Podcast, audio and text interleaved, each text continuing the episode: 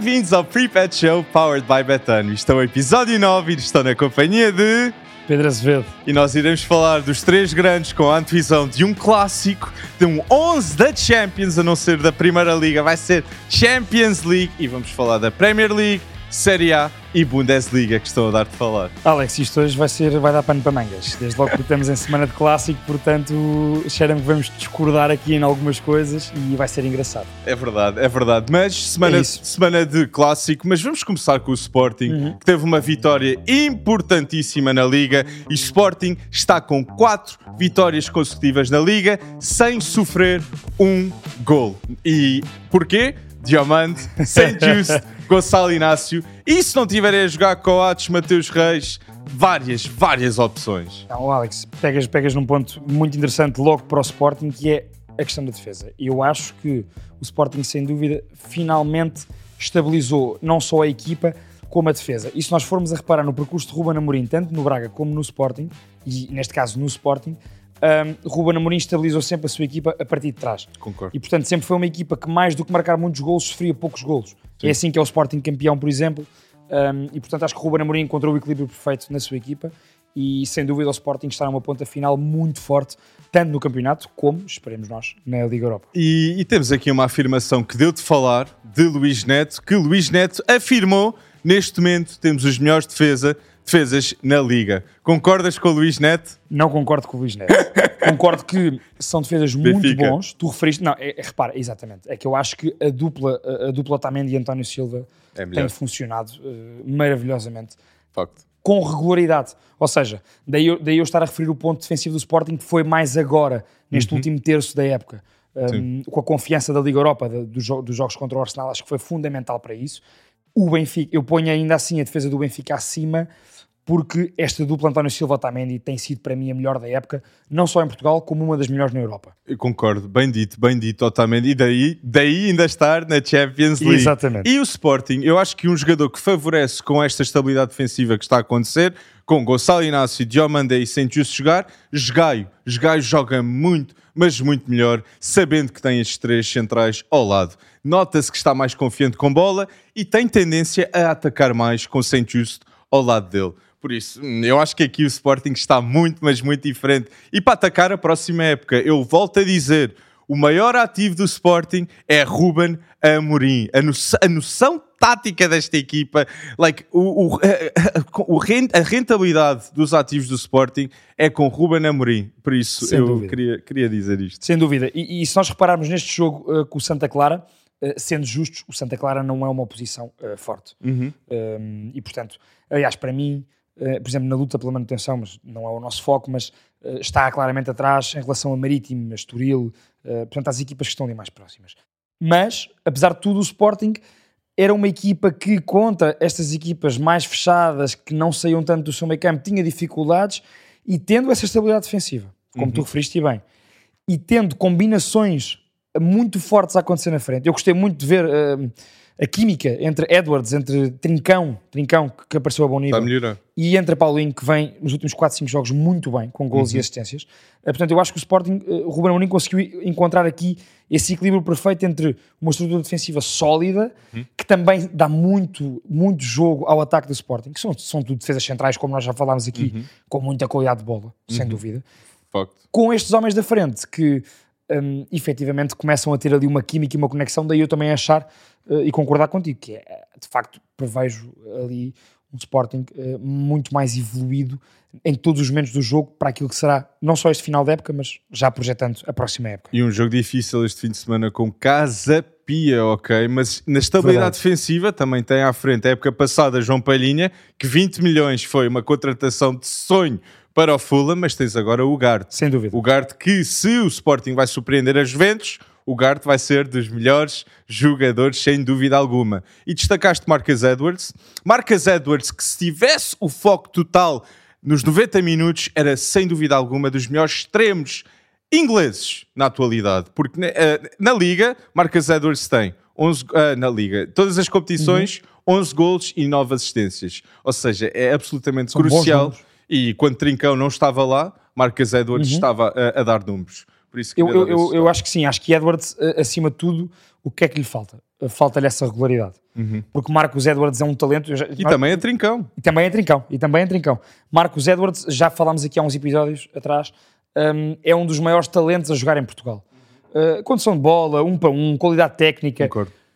E como tu provaste bem, tem números de finalização e de último passe. O que é que lhe falta? É isso. É, é- ou seja, é fazer isto que fez contra o Santa Clara durante 4 ou 5 jogos seguidos. Exatamente. E portanto, é- também é um, um bocadinho por aí que se calhar a época do Sporting, eh, até, até certa altura, até fevereiro, porque acho que é a partir daí, de facto, o Sporting entra para uma época agora a jogar bem e a conseguir resultados. Acho que é essa falta de regularidade de alguns jogadores que são bons, que sempre se viu potencial e qualidade neles. eh, e Marcos Edwards é um desses jogadores, sem dúvida, é um dos maiores talentos a jogar em Portugal.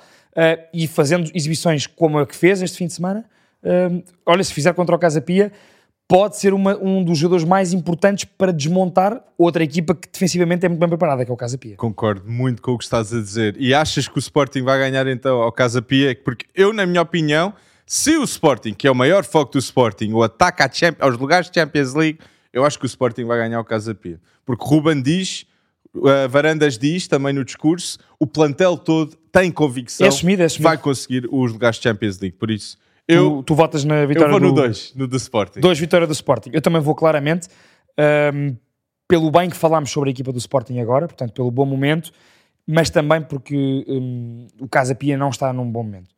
E portanto, eh, honestamente, e, e sendo o Casa Pia uma belíssima equipa, o Sporting está num momento fortíssimo, no melhor momento da época. Concordo. não só a nível interno, como interpondo aqui também as eliminatórias com Midtjylland e com Arsenal. E, portanto, acho que o Sporting, com maior ou menor dificuldade, eh, vai vencer o Casa Pia e vai manter-se nesta luta ali sempre à espera de, uns- de uma escorregadela de Porto e de Braga para assumir ali um lugar no top 3. Gosto, gosto. E falando então, nós temos aqui, falamos aqui do jogo do Sporting com Casa Pia, mas o grande jogo deste fim de semana, como falámos, é o clássico entre Benfica e o Futebol Clube do Porto. Um jogo que irá dizer as respostas do título, porque quem ganhar este jogo do clássico entre o Benfica e o Porto irá-nos dizer se o Benfica é realmente campeão. É decisivo este jogo. Olha, Alex, eu tenho, tenho aqui uma opinião muito própria que é, eu acho que neste momento hum, já ninguém, a não ser o Benfica, ganha o título. Só o Benfica que o pode perder. Ou seja, Uh, o Benfica toma vantagem. Chega ao clássico, falámos disso a semana passada, era fundamental ganhar uh, em Vila do Conde, para o Benfica. Ganhou, chega ao clássico com 10 pontos de vantagem.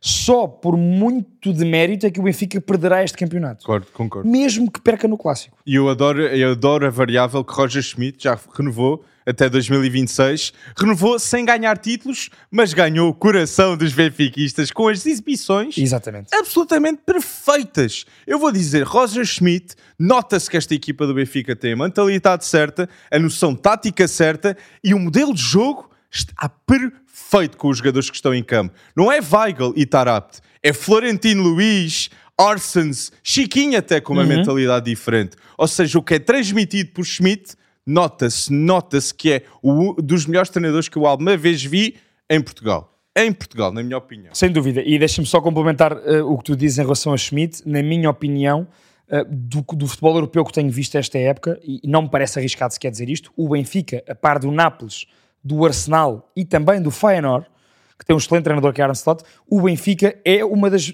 3, 4 melhores equipas a jogar futebol na Europa. Man City Durante Bayern. toda a época. Ou seja, sim, mas têm tido momentos, têm tido picos. Ou seja, o que eu acho sobre o Benfica, Arsenal e Nápoles é que têm sido mais regulares. E o Benfica, para mim, está nesse leque das melhores equipas da Europa e Roger Schmidt, um dos melhores treinadores, sem qualquer tipo de dúvida. E eu gosto, gosto, gosto desse destaque que estás a dizer, porque o Benfica, a nível organi- organizacional, tem, tem muita, mas muita estabilidade. E eu acho a razão, a maior diferença, não só individual entre o Porto e o Benfica, eu acho que a nível de grupo, o Porto joga muito, mas muito bom futebol com o Sérgio Conceição. Mas Roger Schmidt tem individualmente melhores jogadores e eu acho que a maior razão pela qual o Benfica tem muito, mas muito sucesso é a defesa. A defesa não muda com Roger Schmidt. Vlaco Dimos, Bá, António Silva, Otamendi e Grimaldo. Ele aposta na defesa mais forte 100%. E no lado do Porto, nota-se que não existe esta estabilidade É, como no. Benfica. Ivan Marcano, Pepe, Fábio Cardoso rodam muito entre si Uhum. e os laterais.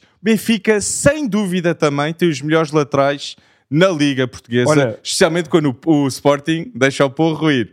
Sem, sem o Porro, ok, Porro Nuno Santos era uma discussão. E se tu reparares, nós raramente colocamos os laterais de, hum, ou defesas centrais do Porto no nosso 11 da semana porque nunca sabemos se nos vão dar pontos ou não, porque lá está, há tanta, é isso, há essa rotatividade e portanto não sabemos quem é que vai jogar. Mas dos laterais do Porto, o melhor lateral é João Mário. E Sim. Uhum. João Mário era extremo há duas épocas passadas. Ou seja, Sérgio Conceição teve de adaptar um jogador Teve, teve, para teve, ter o melhor lateral.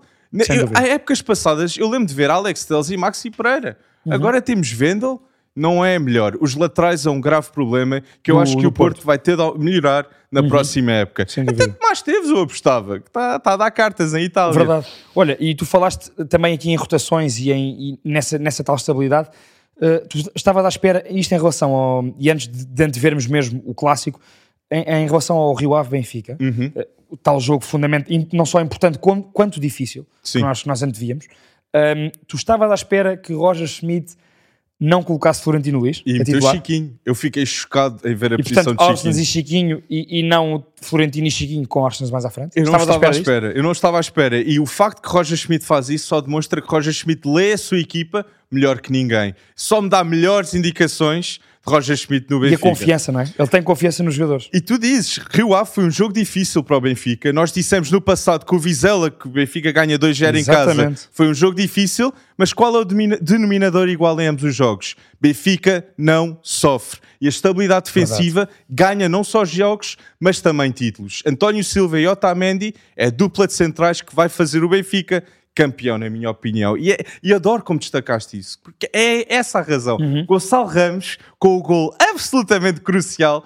À ponta de lança. 17 gol na época e consegue alcançar o jogador mais jovem de sempre no Benfica a ter 25 gols. Desde que ano? Quero- Alex. Desde Eusébio. 62, 63, Eusébio da Silva Ferreira. Ou verdade. seja, Não, olha, são olha números os estratosféricos de números. Gonçalo Ramos. Gonçalo Ramos, aos 21, está a atingir estes números. E está a atingir porque Roger Schmidt sabe potenciar os seus melhores jogadores. Neres entra, Orsens entra, mas é porque Roger Schmidt sabe Sem utilizar. dúvida, mas eu quero dar um on-off antes de falarmos do, do, Do clássico. Uhum.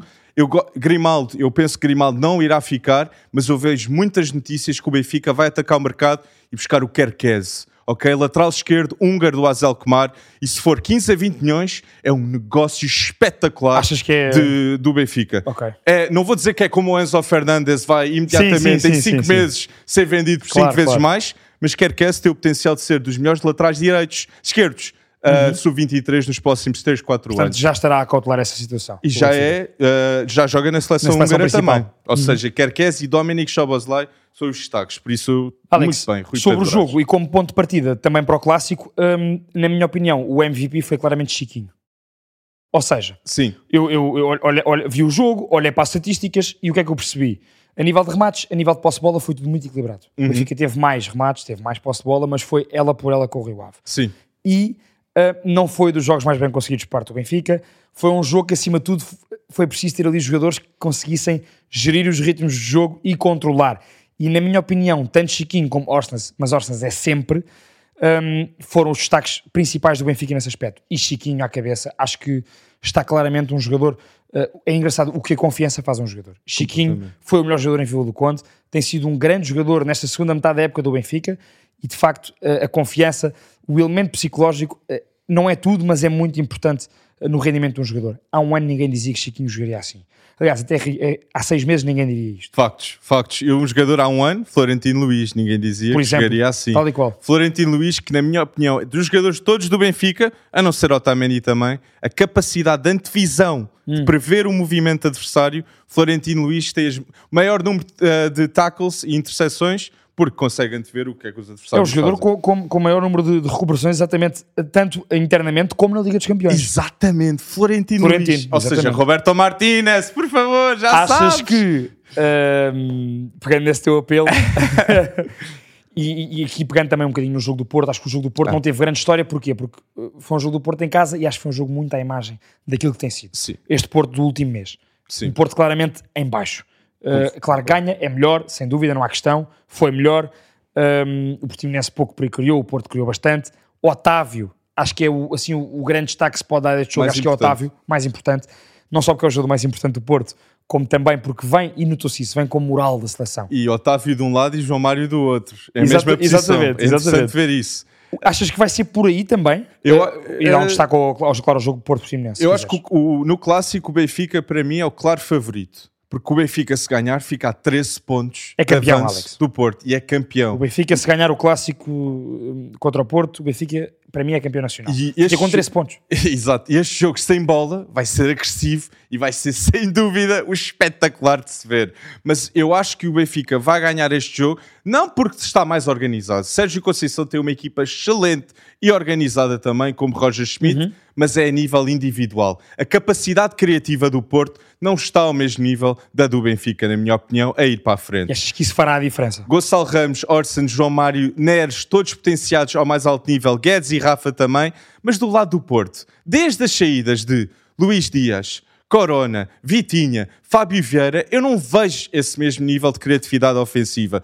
Galeno, É. Verón, André Franco, não são os jogadores para substituir os que saíram, na minha opinião. E eu acho que aí é onde o Benfica fica a ganhar. Capacidade ofensiva criativa. Eu acho que vai ser muito interessante perceber esse encaixe tático das equipas, como tu referias, essa batalha eh, sem bola. Um, porque são equipas que ambas, de, de formas diferentes, mas ambas gostam sempre de pressionar alto, um, não têm problema nenhum em levar o jogo para uma dimensão física também, principalmente o Porto. Sim, principalmente dúvida. o Porto Sérgio Que é aí Conceição. que vai ganhar. Exatamente, É aí que é é ganhar. aí que poderá sobressair um bocadinho e sobrepor-se ao Benfica. Portanto, esse encaixe sem bola, esse encaixe mais tático vai ser interessante. Eu depois concordo contigo, acho que o Benfica tem melhores jogadores e, portanto, na, na dúvida, ganha o jogo, porque conseguirão fazer mais a diferença. E eu aí, do lado do Porto, tu referias a alguns jogadores, eu acho que só PP, só PP tem feito a diferença nesse aspecto mais técnico, mais individual da coisa. Uh, claro que o Otávio faz a diferença porque é um grande jogador, mas não, não é nessa forma. questão. Taremi não está em forma, Evan Nilsson vem de lesão, não se sabe se joga ou não. Portanto, os, e os jogadores mais técnicos do Benfica, à exceção de Gonçalo Guedes, estão todos disponíveis e estão todos em forma. E, e, portanto, eu, eu acho mesmo que o Benfica, naquele, para além do encaixe tático, individualmente, a qualidade vai sobressair, vai fazer a diferença. E digo já, Alex, eu não vejo o Benfica hum, a ganhar este jogo por uma diferença de menor de dois golos. Benfica a ganhar por mais de dois gols ao Ou Porto dois no golos de diferença ou mais. Eu acho mesmo que o Benfica está muito confiante para este jogo. Gol de Gonçalo Ramos e João Mário. Bem, Gonçalo Ramos, eh, exato, acho que to- toda a gente antes do jogo assina que Gonçalo Ramos marcará. é? Mas vamos aqui acreditar no ambos marcam com Taremi ou Uhum. Otávio a marcar também do lado do Porto, porque os portistas vão querer ver um Porto forte, porque 13 pontos de diferença e não é algo que o Porto vai quer acontecer esta E época. o Porto tem que arriscar, Alex. E verdade, verdade. E esta época também o Porto ganha a taça da Liga, vai longe da Champions. É Provavelmente ganha a Taça Portugal, como tu tens vaticinado aqui. Exatamente, e, e ficando em segundo lugar na Liga Portuguesa e ficaria um sabor amargo. Mas eu vou também apostar Benfica. Eu penso que o Benfica irá ganhar este jogo confortavelmente também. Eu Confortavelmente, também. Mas o ambos marcam também. O ambos marcam Eu- também. Eu, se tivesse É. a apostar mesmo era ambos marcam. Mas acho que o Benfica ganha. Acho que o Benfica ganha. Eu digo já, eu, eu, eu concordo contigo em relação a ambas marcarem. Também acho que sim. 2-1. 2-1. Achas 2-1? Eu mando um 3-1. Eu mando um 3-1. E porquê é que eu digo isto? Porque se a diferença não fosse tão grande, ou seja, se o Porto não precisasse obrigatoriamente de ganhar na luz, hum, eu acho que o Porto não se ia lançar tanto para a frente como vai ter que fazer. E fazendo, o Benfica vai aproveitar isso hum, a seu favor e acho que vai, que vai aproveitar muito esse espaço que o Porto vai dar e que normalmente não dá. O Porto normalmente não dá esse espaço. Os clássicos entre Benfica e Porto, se tu reparares bem, e se formos à história mais recente, com Sérgio Conceição, são sempre muito amarrados, muito, não é? Taticamente ali muito, muito de igual para igual e muito esse jogo. Eu acho que esse clássico vai ser a exceção nos clássicos anteriores. Este clássico vai ser aquele clássico mais aberto, com mais golos, concordo contigo, e dizer que ambas marcam e o Benfica ganha por 3-1, portanto eu mantenho a minha, no mínimo o Benfica ganha com uma vantagem de dois golos. E a minha nota final é: mesmo se Benfica perde este jogo, o Benfica perderá o título no futuro se não conseguir responder da melhor maneira a uma derrota no clássico na luz. Porque a diferença pontual está a Dá esse conforto, Dá não é? esse conforto ao Benfica. Tens conforto. Alex, só para fechar a questão do clássico, perguntar-te hum, um, destaque individual para cada equipa para este clássico em específico. Gonçalo Ramos. Gonçalo Gonçalo, Ramos. Ramos. terá de marcar, tem de haver golos. eh, frente ao, à defesa, que eu acho que é a defesa mais fraca do Porto nos últimos 5 anos, por isso eu acho que o Gonçalo Ramos. E vamos ver se Pepe joga, não é? Também é essa Exato. incógnita. Exato. E Diogo Costa. Diogo Costa acho que joga, mas, Diogo mas Costa, sim. Diogo acho, que- Costa. acho que recupera a tempo do, do jogo. E será que fica até ao verão? Mas isso é E outra do, história. e do lado do Porto, qual é que é o teu destaque do, lado não, do Porto? Diogo Costa. Diogo Costa? Diogo Costa, portanto, responder para aqui. segurar a, ali o resultado. É? Acho que é o jogador mais importante da defesa do Porto. Sim. E sendo 23 anos, acho que também será interessante. Olha, eu vou destacar eh, do lado do Porto Otávio, claramente. Um, acho que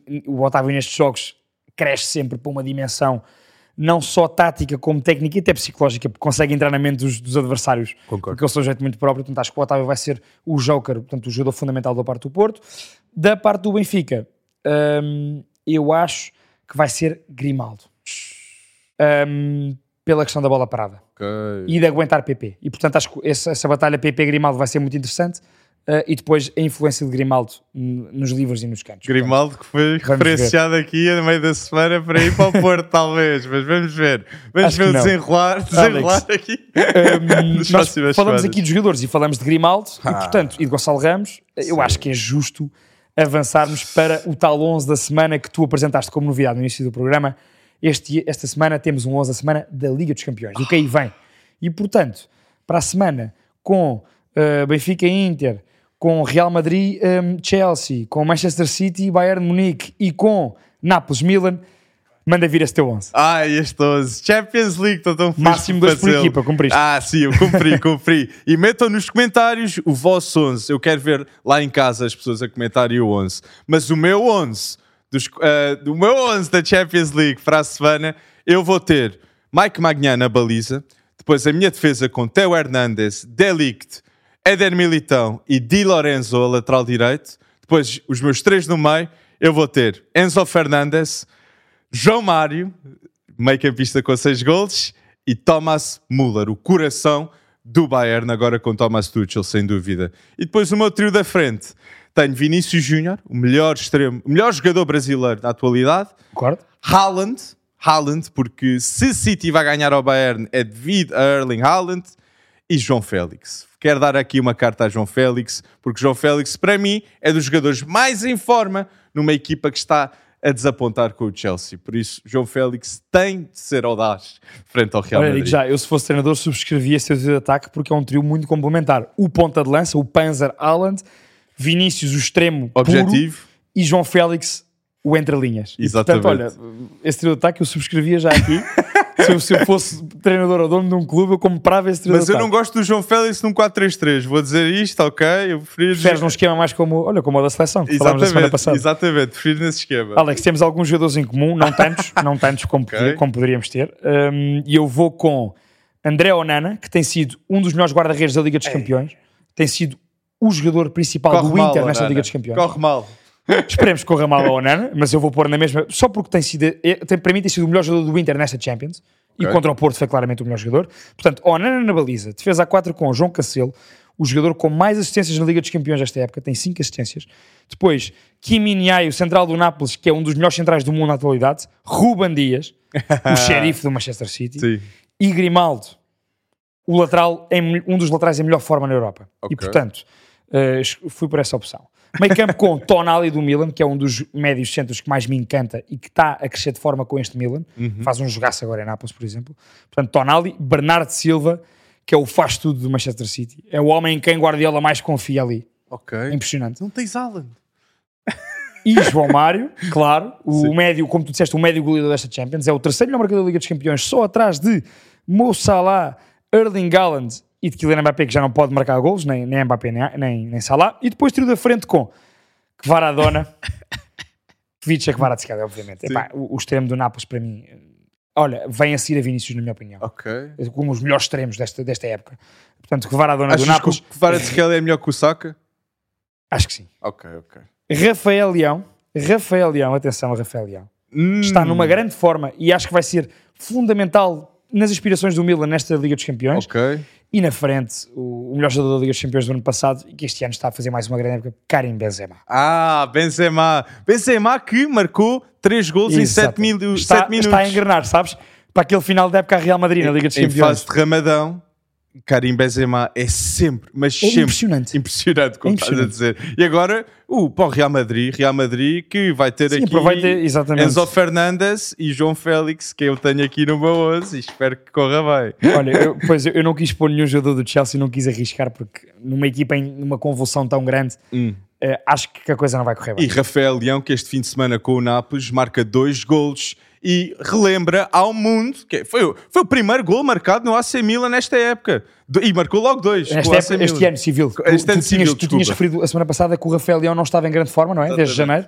E agora parece que, olha, deu-lhe confiança à seleção. Aliás, eu digo já, o Rafael Leão, hum, tu quando o vês a jogar, e há um, há um detalhe que eu adoro que é ele sorri sempre quando finaliza. é muito engraçado isso. O Rafael Leão, se quiser, se tiver aquela regularidade, ele é um craque geracional. Sim, O- é- Se o Rafael Leão uh, meter na cabeça a qualidade que tem e jogar ao, seu, ao nível que, Eu que que eu, tu e que toda a gente acha que ele tem, sim.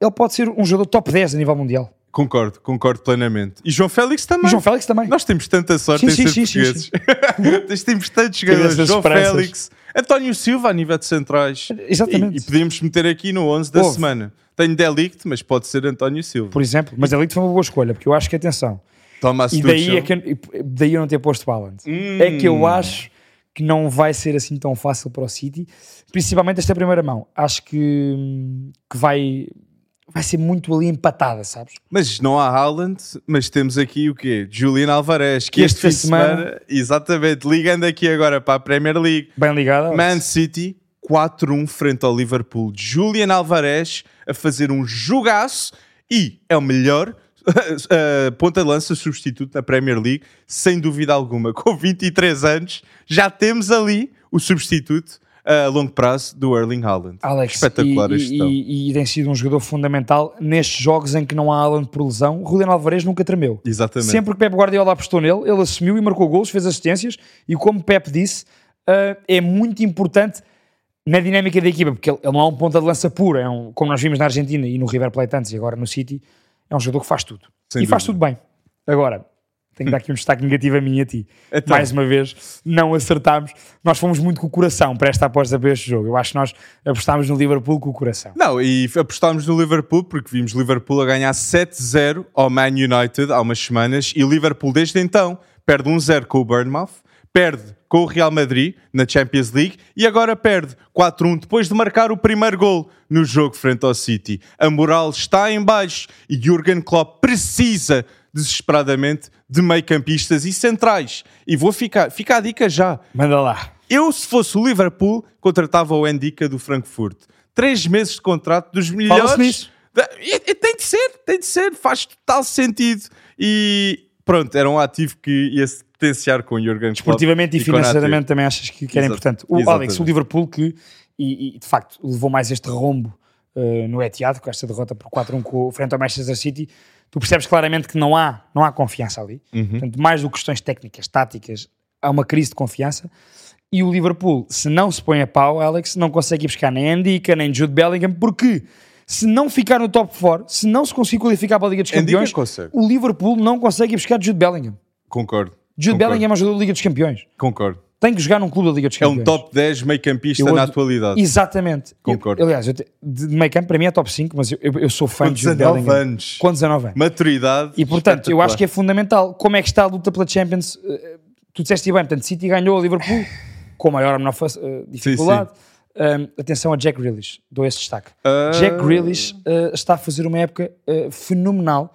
Não é pelos Melhorou. números, não é pelos números, mas em relação ao que vinha a fazer, exatamente, ao que vinha a fazer antes, em épocas anteriores no Man City, acho que Jack Grealish atingiu o seu ponto de maturidade e o seu ponto de repousado nesta equipa do Guardiola. Ok. A, a forma como ele assumiu o jogo, eh, Gosto, é? gosto. Acho que o Jack Grealish melhorou muito agora nesta segunda época. Exatamente. E já não se fala tanto dos 100 milhões, mas fala-se das boas exibições de Jack tal e Grealish. qual, tal e Eu qual. vou, o meu destaque final no Man City é Mahrez, que tornou-se o africano com mais assistências na história na Premier League, ok? Superando Didier Drogba. Mahrez já ganhou uma Premier League com Leicester e no Man City é dos melhores jogadores constantemente. Sem e o meu destaque é um jogador de classe mundial e tem de ser mais falado, merece ser mais falado e dos jogadores mais valorizados, que merece mais destaque Uhum. do século.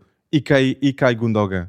Gundogan, a presença Ouve. que ele tem constantemente no sítio à hora certa, drible, golos, envolvência, ele é espetacular e com Guardiola é um jogador acima da média. Por isso é, é um destaque e ganha o Liverpool com estilo, porque está Gundogan ali, ali no meio campo também. Olha, concordo completamente contigo. Uh, em relação a este destaque justíssimo uh, de um jogador muito subvalorizado que é Ilkay Gundogan. Completamente. Uh, Alex, um, o Liverpool se não se põe a pau e tivemos um jogo importantíssimo ao qual demos destaque a semana passada, Newcastle Man United. E portanto, a luta pela Champions, só para irmos, para, para terem noção, está com um, Man United em quinto lugar com 50 pontos, Tottenham uh, com 50 pontos em quarto, Newcastle em terceiro com 50 pontos. E os jogos?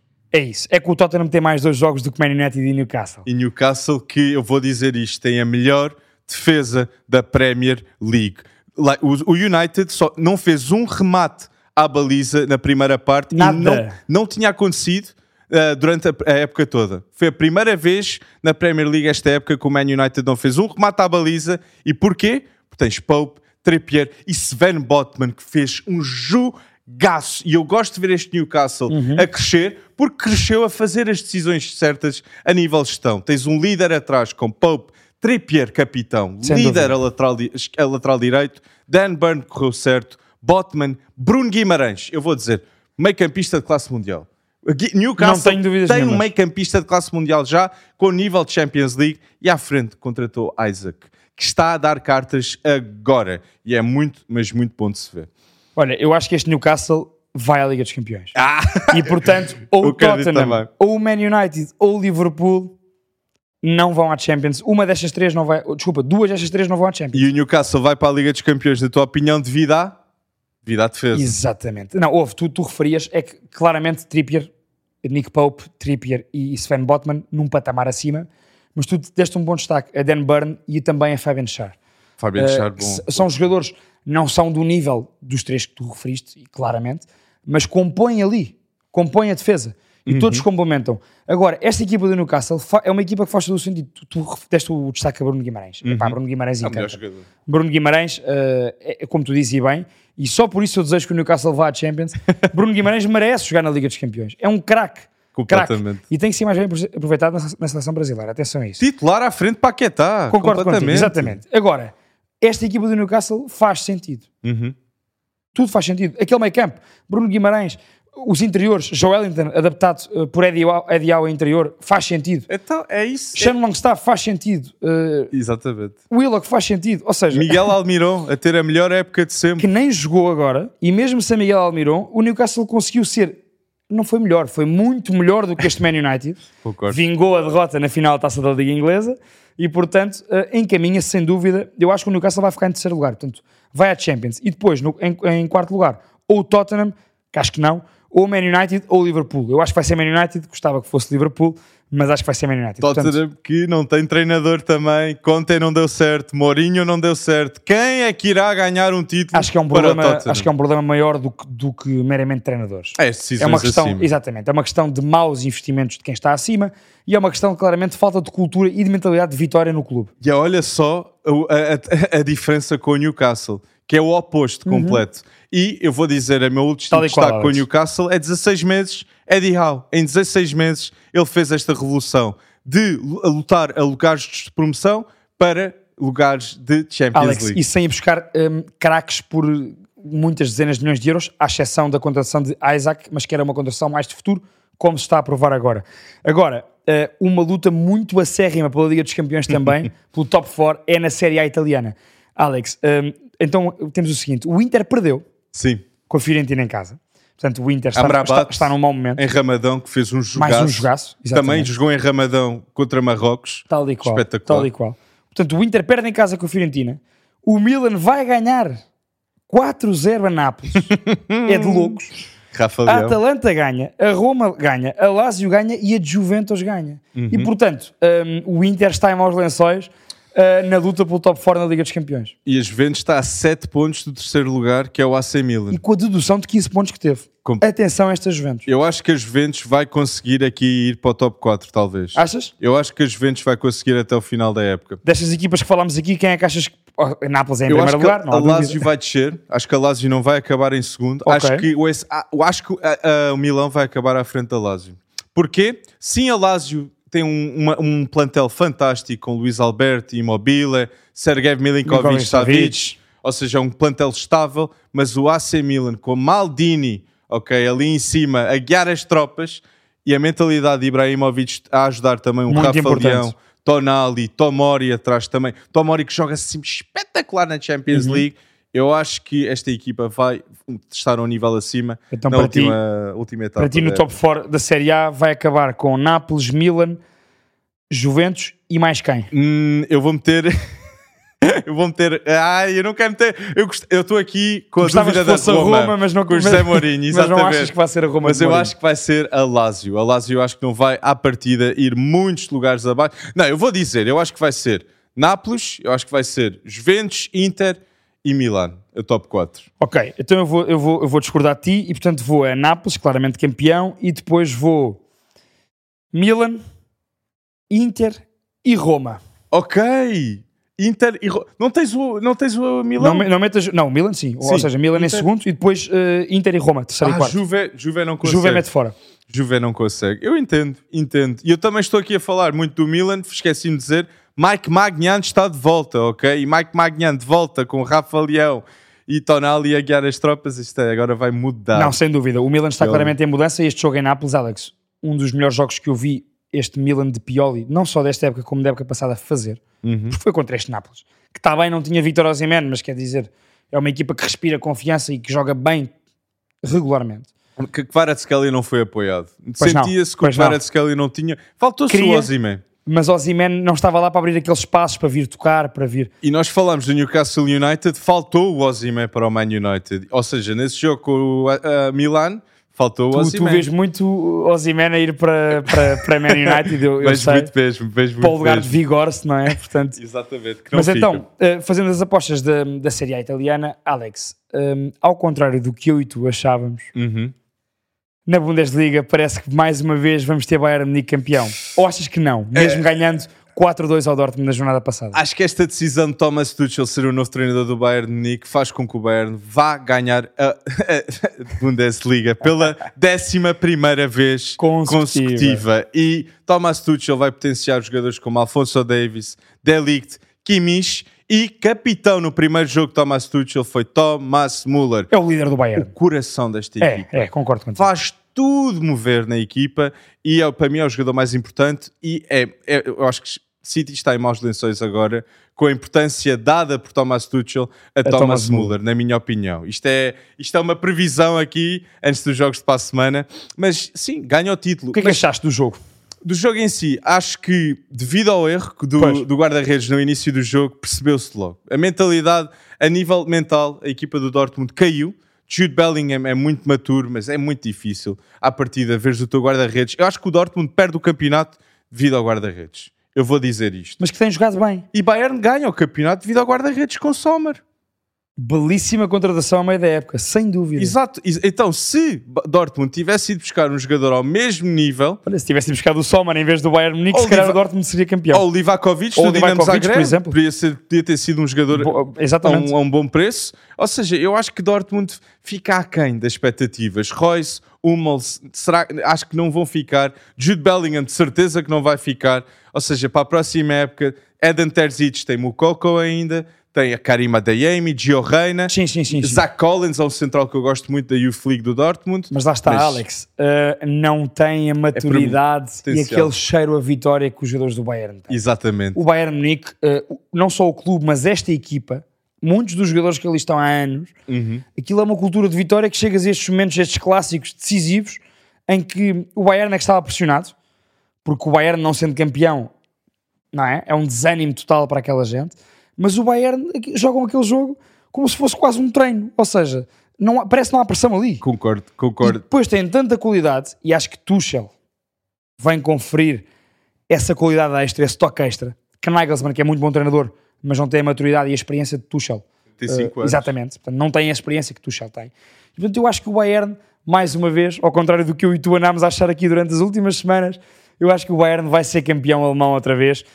Desde logo porque eu não vejo a equipa do Borussia Dortmund e não vejo Terzic a conseguir agarrar a equipa É para não perder, ou, ou seja, para não escorregar nestes próximos jogos após esta derrota dura. Exatamente. Sabes? E foi uma vitória mental que o Bayern É, fez com o Dortmund. Mas eu vou dizer, Thomas Tuchel quando é apontado agora como novo treinador de Bayern, é um sonho de vida para Thomas Tuchel, como um treinador alemão que começou no Dortmund, ok? Vimos já Lewandowski. Como tantos jogadores, treinadores. já voltou, exatamente. Mas não, é, uh, Thomas Tuchel no Bayern é um sonho de vida, está perto da família e tem constantemente a ambição europeia no Bayern de Munique, com uma gestão em cima espetacular. Oh, Alex, eu agora não resisto a provocar-te eh, nesta pergunta, que é, um, ehm, para o Bayern, um, ehm, ser campeão é habitual. Portanto, como tu disseste, se for campeão este ano, será campeão pela 11 época consecutiva. Eu acho que o, Bayern pergunto, vai ser sempre campeão com o Thomas Müller na equipa. Eu acho que quando Enquanto o Thomas, Thomas Müller estiver na equipa, Bayern vai ser campeão. okay. eu, acho que é, eu acho que é essa a maior condicionante que faz com que o Bayern seja constantemente campeão. Porque é, é a variável que teve sempre presente sem também. Dúvida, sem dúvida, sem dúvida. Thomas Müller. Thomas Müller tem, tem estado lá sempre e, e, não deixa de ser engraçado quando vês um jogo do Bayern e vês Thomas Müller a marcar. que idade é que vocês acham que Thomas Müller tem? Uh, Alex, que idade achas que tem? 30, 30, 32? 33. 33. Feitos agora, mas sim, ou seja, quem olha para Müller e estiver menos atento, acho que Müller tem quase 40 anos, não é? Já há anos que o vemos aqui, quase há 20 anos que vemos, não é há 20 anos, mas seja, para aí há 15 anos que vemos Müller em grande nível no Bayern a ganhar tudo o que há para ganhar. E era ponta de lança no Exatamente. início. Exatamente. E portanto, eu acho que eu concordo contigo. Müller é o coração dessa equipa e é o grande líder dessa equipa. Agora, a minha provocação é esta: o campeonato não chega. e portanto, eu pergunto se esta equipa do Bayern, que está invicta na Champions, 8 jogos, 8 vitórias, com a adição Thomas Tuchel, uhum. vai ser campeão europeu? Sim ou não, Alex? Eu vou dizer eu quero ver o primeiro jogo do City, mas eu, eu estou mais inclinado mão? para o não. Eu estou mais inclinado ainda para o não, mas eu quero ver como é que o Erling Haaland irá jogar contra o Bayern de Munique. Porque a maior variável é uh, Man City ou Real Madrid até. Acho que até ver Real Madrid como joga contra o Chelsea. Se passar por cima do Chelsea, não é? Mas acho que é daquele lado que, vai, que iremos ter o, o, vencedor da Liga dos ou Campeões. Ou Manchester City ou Bayern de Munique. Mas há que acreditar aqui no Benfica, pois, a fazer exato. história daqui do outro lado, a ganhar ao Nápoles também, ou ao AC Milan e frente ao, frente ao Inter primeiro. Alex, já agora, e como estávamos na Bundesliga, eu não resisto um, a, a, falarmos exatamente do Bayer Leverkusen de, de Xabi Alonso, que eu sei que é um treinador jovem que tu aprecias muito e que lhe prevês um grande futuro. Uhum. Nós temos um dos nossos destaques e uma das nossas previsões para este fim de semana uh, é precisamente um, o Eintracht Frankfurt Bayer Leverkusen, que são duas equipas que estão na luta, aliás, seguem-se uma à outra. O Eintracht Frankfurt, Alex, está em sexto lugar lugar de Conference League com 41 pontos. Bayer Leverkusen vem numa recuperação hercúlea com Xabi Alonso, uhum. está em sétimo com 40 pontos. Ainda podem ambos chegar a lugares de Champions ou de Liga Europa. O que é que tu achas sobre este jogo e sobre o Leverkusen de Xabi Alonso? Eu acho que espetacular. Eu acho mesmo Frankfurt é uma equipa que as pessoas lá em casa têm de estar atentas, não só pelo Andy que referenciámos, mas com Randall Colomwani, que já tem um destaque na seleção sem francesa. Dúvida, tem 12 gols marcados e penso que tem mais de 10 assistências na Bundesliga também. Ou seja, isto é um rendimento altíssimo para um ponta de lança. Agora, do lado é especial, é do Leverkusen, porque para pocket, mim, pocket. É, eu adoro adoro, adoro ver o Bayer Leverkusen de Xabi Alonso jogar num 3-4-3, que do lado direito tem dois destaques que eu tenho de dizer lá em casa, que é Jeremy Frimpong, irá sair dos melhores laterais direitos ofensivamente no mundo, e Moussa Diaby, que eu vejo um Alan Samaxina sair do Newcastle, não, não buscava nada se Moussa Diaby com a Liga dos Campeões fosse para o Newcastle também. Acho que é. Alex, é, é muito interessante que toques em Moça Diaby. Eu acho que Moça Diaby vai ter uma carreira muito parecida e pode atingir o nível Sadio de Sadio Mané. Mané. Ah, sabia. Um jogador muito semelhante. É esse tipo de extremo. É muito esse semelhante. tipo de avançado. E o melhor jogador nesta equipa do Bayer Leverkusen, na minha opinião, é Florian Wirtz. Teve 10 meses de fora, mas já tem 6 assistências feitas este ano, em 2023. Florian Wirtz, no mínimo, é o próximo Marco Reis. Da seleção alemã. No, no, no mínimo. mínimo. E no máximo é Thomas Müller? No máximo é Thomas Müller. Repara, Adoro. que Florian aparece com 17 anos como titular no Bayern Leverkusen. Duas lendas do futebol alemão. Exato, estamos aqui a estamos falar. A, exatamente, estamos a colocar Florian Wirtz a um nível... E Jamal Musiala. São os, bem, os dois Musiala. maiores talentos da seleção da Armannschaft. Eu, na minha opinião. Sem dúvida, Adoro. sem dúvida. 19 anos. E, são, e, vão ser os dois, os dois grandes jogadores dos próximos 10 anos, eh, não só na Bundesliga, como na seleção alemã. Então, para as pessoas lá em casa e também centrais, não se esqueçam, com o Sonu, Tap Sobak, vimos no Guimarães. Exatamente. E Incapi, que central do Equador. Muito bom central equatoriano. Muito de bom. um projeto muito interessante do Independente Del Valle. Dou só este toque, desculpem. Investiguem sobre o projeto do Independente Del Valle, ah. uma equipa equatoriana, que é um projeto muito bom e com tudo o que está certo naquilo que deve ser a preparação e o scouting de uma equipe. E temos um, jovem, o Kendry Paez, 2007, vai ser comprado por 20 milhões. Nascido em 2007 pelo Chelsea, equatoriano. Alex, voltando à Alemanha, um, Leverkusen. neste jogo é Leverkusen. É Leverkusen. Eu, oito jogos sem perder, eu É em vou casa do apostar, Eintracht. mas eu vou Leverkusen com o Xabi Alonso Pronto. porque tá- ele também ganhou a Bayern, Xabi Alonso, por isso eu vou voltar a acreditar. Olha, foi um destaque justíssimo que, deste e não tínhamos ainda falado muito deste Bayer Leverkusen. Eu também vou. Hum, não vou nada. Não vou. Eu vou ter que discordar de ti para ver se ganho pontos aqui. Eu vou no empate. A Eintracht de Frankfurt. Bayer Leverkusen vai dar empate e, portanto, mantêm-se na mesma. Pergunto-te por Dortmund, União de Berlim, que eu também é um Dortmund. jogo. Eu vou Dortmund, porque especialmente depois desta derrota do Bayern, Dortmund tem de ganhar este jogo. Um Dortmund. Do- um Dortmund. Pronto, eu vou uh, dois Union. O quê? Vou, vou, vou, vou. vou. Ei, tu acreditas mesmo? Vou precisamente por causa daquela questão que eu te falava. Não, a equipa do Dortmund não tem estofo de campeão e, portanto, perdeu o jogo com o Bayern e agora vai por aí abaixo. Diogo Leite Masterclass. Vai ser. Vai ser Masterclass de Diogo Leite. Não, mas é, é mais, não é tanto pela União de Berlim. Belíssima equipa que tem feito um grande campeonato, mas eu acho que o Dortmund não tem estofo de campeão e, portanto, como perdeu contra o Bayern, vai perder com o União de Berlim Eu confio em casa Terzic. E vai por aí abaixo. Eu não estou contigo nisto. Emre Can, Terzic, Royce, mas vamos, Vamos ver quem é que tem razão. Vamos ver, Olha, saindo ver. da Bundesliga, hum, acho que é inegável termos que ir Liverpool, Arsenal. Exato, Liverpool Arsenal. é um dos grandes clássicos em Inglaterra, fundamental para o Liverpool na luta pela Champions e para o Arsenal para se manter em primeiro lugar. decisivo. tu Nove que jogos que restam para esta equipa de Arsenal com a Arteta. Uh, Liverpool, que depois tem, está a ter aqui umas semanas muito difíceis.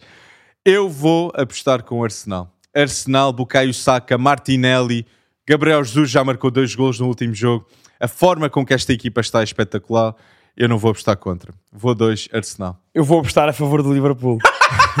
eu não aprendo, Alex, eu não aprendo. Depois de perder, do Liverpool perder eh, fora contra o Manchester City, eu vou dizer que Liverpool vai vencer o Arsenal e vai baralhar as contas do título da Premier League. Uh, e baralhar os top 4 também. Exatamente. Ok. E portanto, acho que vai ser um jogo fundamental para aquilo que serão os últimos jogos, o último terço da Premier League. Eu acho que Liverpool vai vencer em Anfield Road, com aquele ambiente fantástico que Anfield proporciona sempre. Um, eu acho que os Reds vão bater os Gunners e portanto uh, Liverpool vai uh, reavivar aquilo que é a luta pelo título Ok. e aquilo que é a luta pelo top 4 da, da Premier League. Isto é mesmo muito ousado, porque o Odegaard está em campo, não é como Fábio Vieira frente ao Mas Sporting. atenção a Darwin Nunes e Cody Gakpo. Atenção, a Darwin Nunes e Cody Gakpo vão ganhar o jogo Mas onde Liverpool. está o Salah? Onde está o Salah nos, nestes últimos três jogos? Vai aparecer. Estou confiante. Ah, vamos ver. Aquele vamos trio de ver. ataque vai aparecer neste jogo. Hum. Alex, para fechar as nossas, as nossas apostas, hum, temos que ir ali também à luta pelo top 4, mas em Itália. É o jogo mais difícil. Lásio, Juventus, eu também acho. Segundo lugar, Lásio contra a Juve, que está em sétimo, mas eu Vem, vou, vem numa cena de vitórias inacreditável. eu vou acreditar na Juve. Faz Juve? Eu vou de Juve porque eu acho que a Juve vai conseguir estes lugares europeus, que é muito difícil com a Alegre. Eu acho que a Juve não vai ficar no top 4, como te disse há, há cerca de 10 minutos, mas, a- mas como também acho que a Lazio não vai conseguir, eu acho que vai dar dois de Juve e vai ser muito bom para a Roma, para o Inter e para o Milan. Esta Concordo vitória da contigo, Juventus no contigo. Olímpico. Eu também vou dois com Juve.